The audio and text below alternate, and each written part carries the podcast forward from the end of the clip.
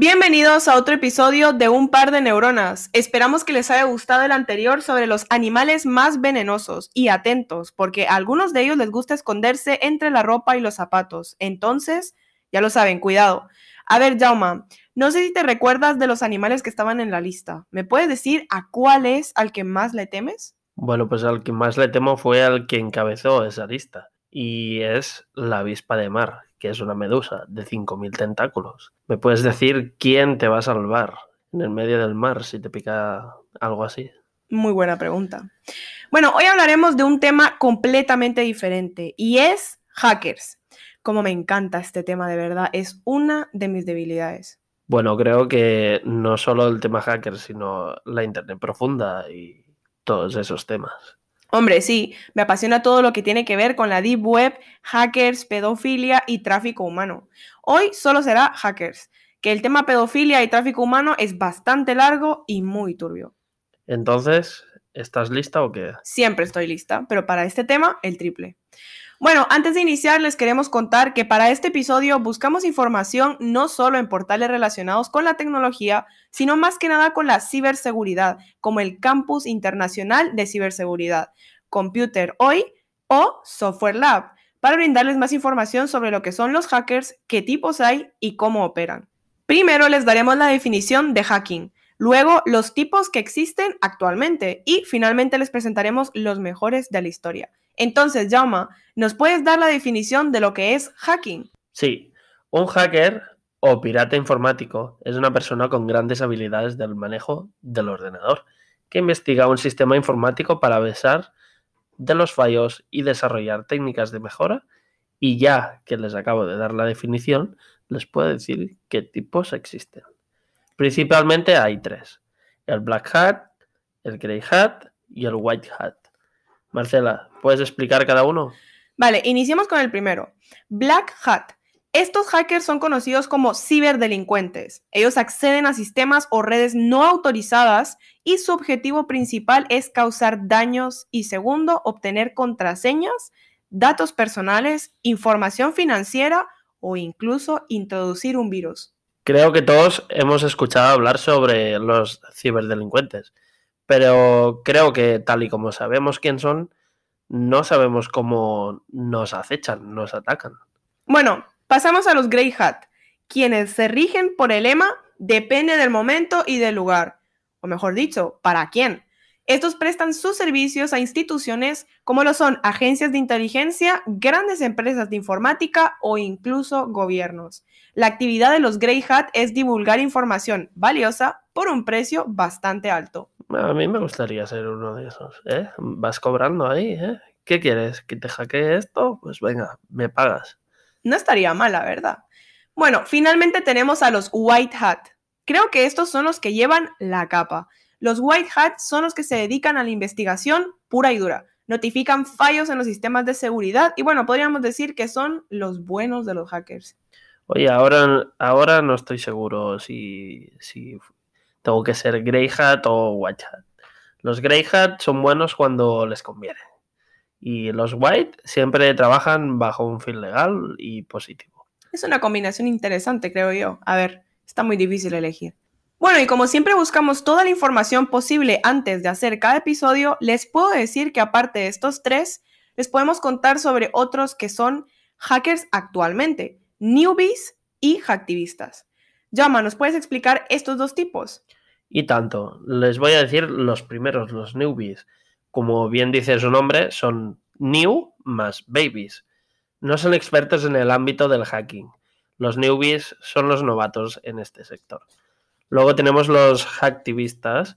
Seguramente han escuchado a estos hace varios años que existen y los más conocidos son Anonymous. Marcela, tú los conoces muy bien, ¿a que sí? Demasiado bien, Joma, demasiado bien. Hoy les tenemos un top 10 extremadamente interesante y lleno de ataques cibernéticos. Oye, ¿qué dices si pasamos a los mejores hackers de la historia? ¿Estás listo? Ah, importante, no todos son malos, algunos de ellos han hackeado por buenas causas. Y tanto que estoy listo. ¿Te parece bien si decimos uno cada uno para hacerlo más divertido? Venga, va. Ah, y que sepan que algunos no tenemos tanta información porque están inactivos o en paradero desconocido. Exacto. Así que comencemos. Hacker número 10, Adrián Lamo. Este chico es de Boston y es conocido como el hacker vagabundo. A ver si adivinan por qué le llaman así. Llama a ver. Yo sé que tú tienes una idea de por qué le llaman el hacker vagabundo. Bueno, a ver, mm, ¿cómo puede decir la palabra vagabundo? Mm, claramente no tenía una casa. Eh, Exacto, cerca.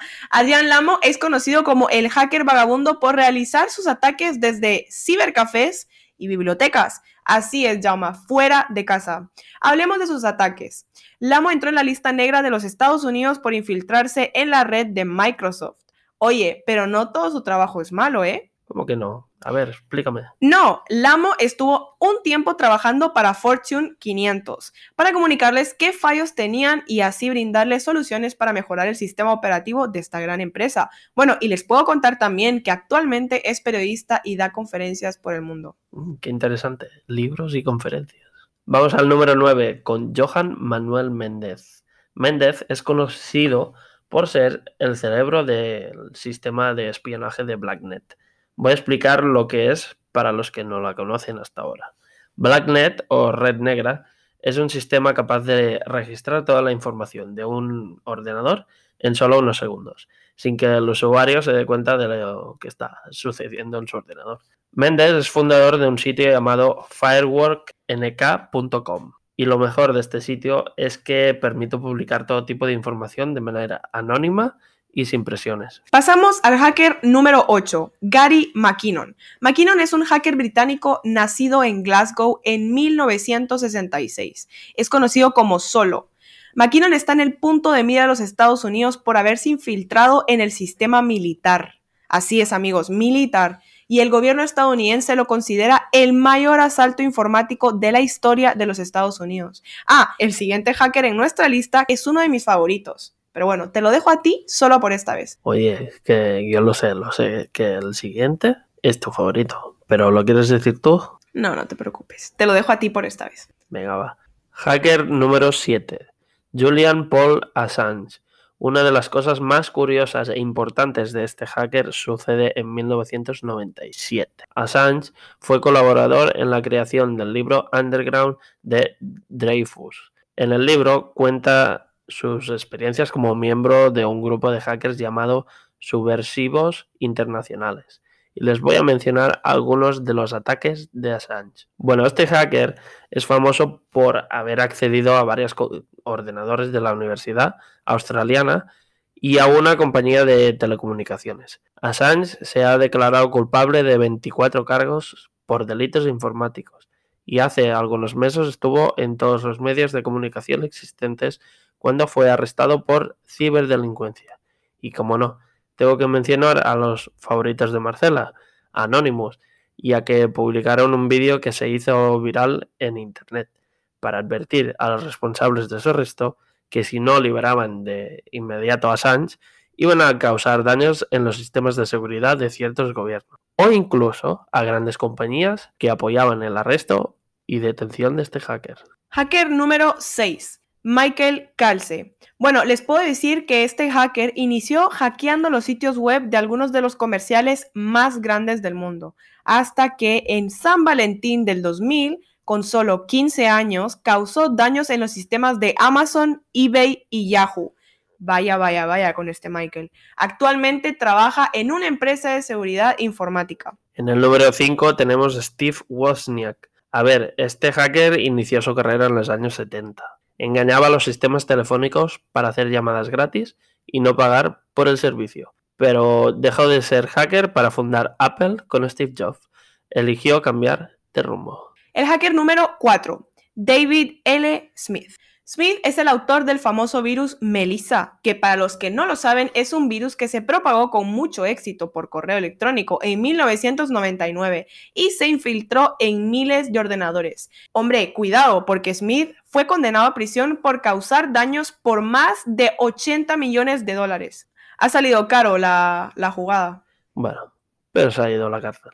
En el número 3 tenemos a George Hodge. Una de las cosas más interesantes de este hacker es que fue alumno del centro John Hopkins para jóvenes talentosos y actualmente es un ídolo para muchos hackers. Una de sus mejores hazañas ha sido infiltrarse en el sistema operativo de PlayStation 3. Hacker número 2.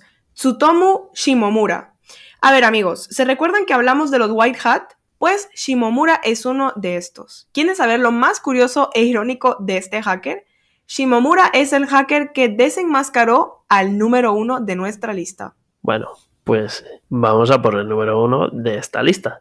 Tenemos al norteamericano Kevin Mitnick. Como dijo Marcela, Shimomura desenmascaró al número uno de nuestra lista. Este hacker también es conocido como el Cóndor entre los hackers del mundo. Les puedo decir que el Departamento de Justicia de Estados Unidos lo considera el criminal informático más buscado de la historia, ya que se ha infiltrado en empresas como Motorola o Nokia. Pero no solo infiltrarse, sino robar información e incluso secretos corporativos. Algo realmente grave, como vemos.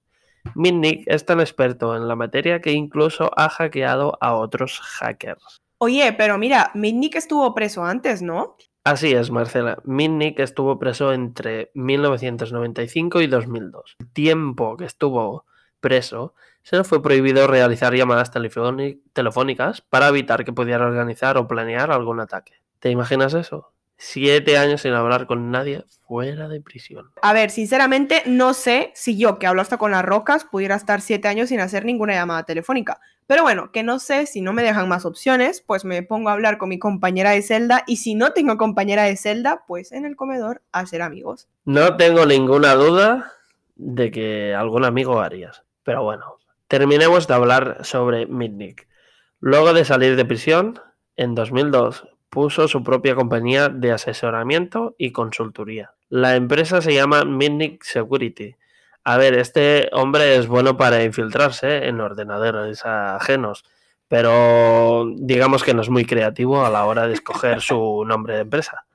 Claro, Mitnick Security, pues no tiene mucha creatividad, que digamos, le hace falta un buen publicista en su negocio para que le dé una buena dosis de creatividad, ¿no lo crees? Por cierto, casi lo olvido, aparte de tener su propia empresa, es autor de un libro y da conferencias. Bueno, chicos, chicas, consideramos que este tema sobre hackers abarca muchísimo más de lo que hemos hablado hoy. Entonces, estamos considerando hacer más adelante un nuevo episodio donde hablaremos cómo defendernos de estos ataques y tener controlado nuestro ordenador. Ahora sí, Marcela. Bueno amigos, llegamos al final de este episodio lleno de datos, hackers y seguridad. Esperamos que les haya gustado el episodio anterior sobre los animales más venenosos y no olviden seguir nuestro podcast para que no se pierdan ninguno de los últimos episodios de este 2020. Ah, recuerden que para escucharnos solo necesitan un par de neuronas.